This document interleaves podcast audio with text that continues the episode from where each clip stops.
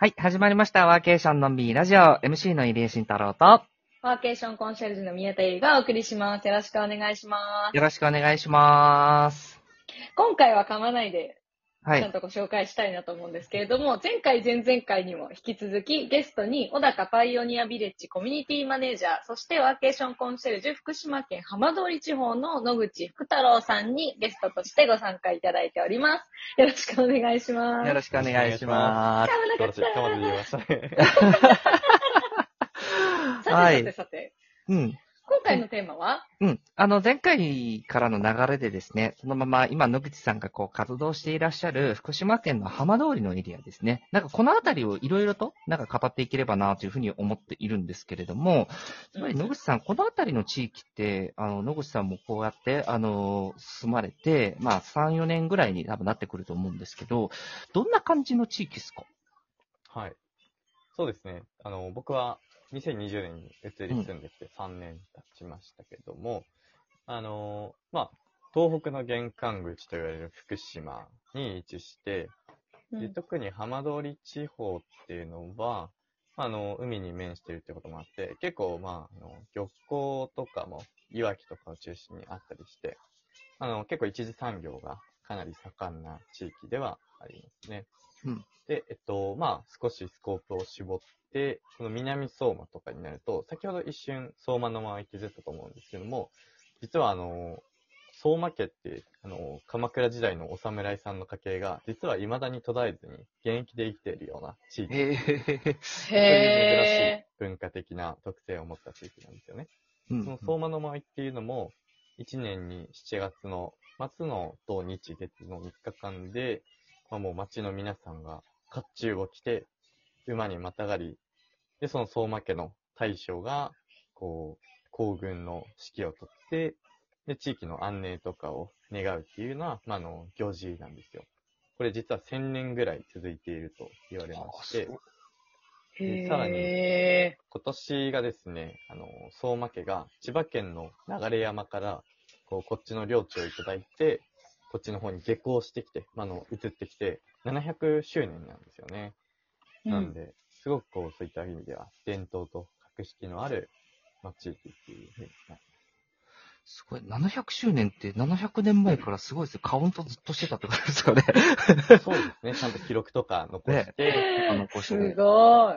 え ?1327 年って、何の年だ？鎌倉時代ね、鎌倉時代はい、室町入るか入らんかぐらいですよね。すね。すげえあな。の、今まだやってるのかな？どうする家康でしたっけ？違うわ。あ、はいはい鎌はい、はい。倉殿の13人って、うんちょ。っと前までやられてた大河ドラマあったじゃないですか。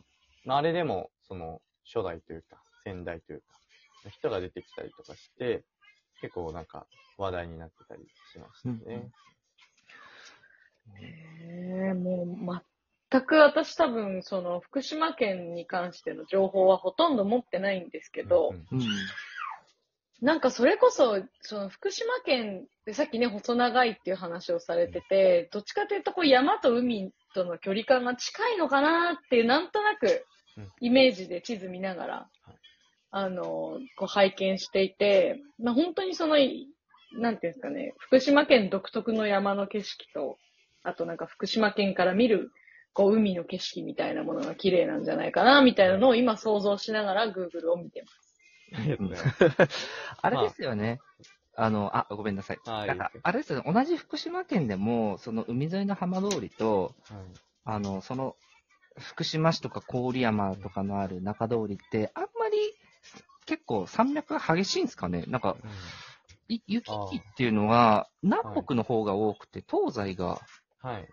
あっていうイメージがあるんですけど、どうなんですか？本当にそうですね。あの、阿武隈山脈っていうので、こう、ズバッと縦に一本区切られて、でさらにその会津の方の、また山のエリアなので、これか。もう、やっぱり横移動っていうのはあんまり盛んではない。結構山越えしなきゃいけないっていうのもあって大変です。うん一方で縦は本当に鉄道が縦に走ってて、うん、うん。まあ、あ、の、仙台からも東京からも結構アクセスがやっぱり良くて、あの、郡山なんかは東京から70分、福島市にも90分ですかね、で行けたり。一方で、うんこの浜通りの方にも特急日立っていうのが常磐線の特急なんですけども、あの、仙台から品川まで一本走ってるので、実は、あの、本当に来やすい。南相馬までは3時間半ですかね。ちょっとかかるんですけども、へなんと、電源と Wi-Fi のついた車両なんですよね。ー なんですすごくコワーキングに乗って、南相馬まで一本で東京からいらっしゃいませって感じです。なるほどね。仙台からだったらどんぐらい ?1 時間ちょっとぐらいなのかな、えっとそうですね、仙台から南相馬の中心市街地までは1時間10、20分ですかねあ、ぐらいで全然来れます。近いですね。あただ僕らのいる地域は、ターミナルを挟んで南の方に行くんですけども、ーうん。あのー南相馬からいわきのエリアの電車は結構本数が少なくて、まあ震災の影響もあって、時々3時間空く時間帯とかもあって、あんまりアクセスは良くないので、時間によっては南相馬の小高に来るってなると、仙台方面からだと結構1時間半とか2時間弱かかっちゃう時もありますね。うんうん。まあでも電車に従って行動すればね、問題ないので。僕ね。そのスタンスなんで、はいはい バスが3人だと全然 OK なんで。車も富、あ山、ります。富山から行こうとすると、はい。多分東京に出ちゃった方がはい。いっていう感じかなと思っていて、だからまあ、車ちょっと長旅かもしれないですけど、東京経由して、まあ東京でも降りつつ、その後、こう、向かうっていう、福島の方に、南相馬の方に向かうっていうのがいいのかなっていう。関西でも結局、東京まで一回出るんですいやか、関西だったら今の感じだったら仙台空港飛んでの方うんが一番近いかなと思ってます。そうですね。なるほど仙台空港もそう。近いので。前、それ、それで行きましたね、僕行った、そのあたり行った時うは。ーんうん。なんか、かもしくは、あ、まあ僕もね、元茨城県民なんであれなんですけど、あの、岩区行って、そっから水戸から北上するっていう、誰が使うんだかわかんないルートで行くっていう方が面白いかもしれないですけど。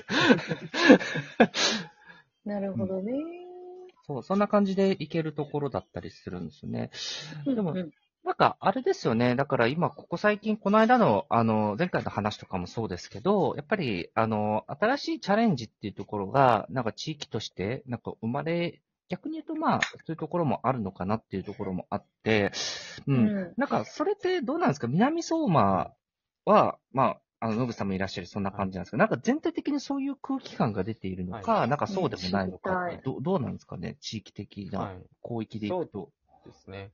地域の広域で言うと、やっぱり震災の影響があった浜通りっていうのは、まあ、うんうんまずは震災からの復興をせねばっていうところで、結構いろんな取り組みがやっぱり行われるっていう意味で、まず結構、なんかこう、人の行き来とか、事業みたいなのも、まあ大きく展開されやすいと。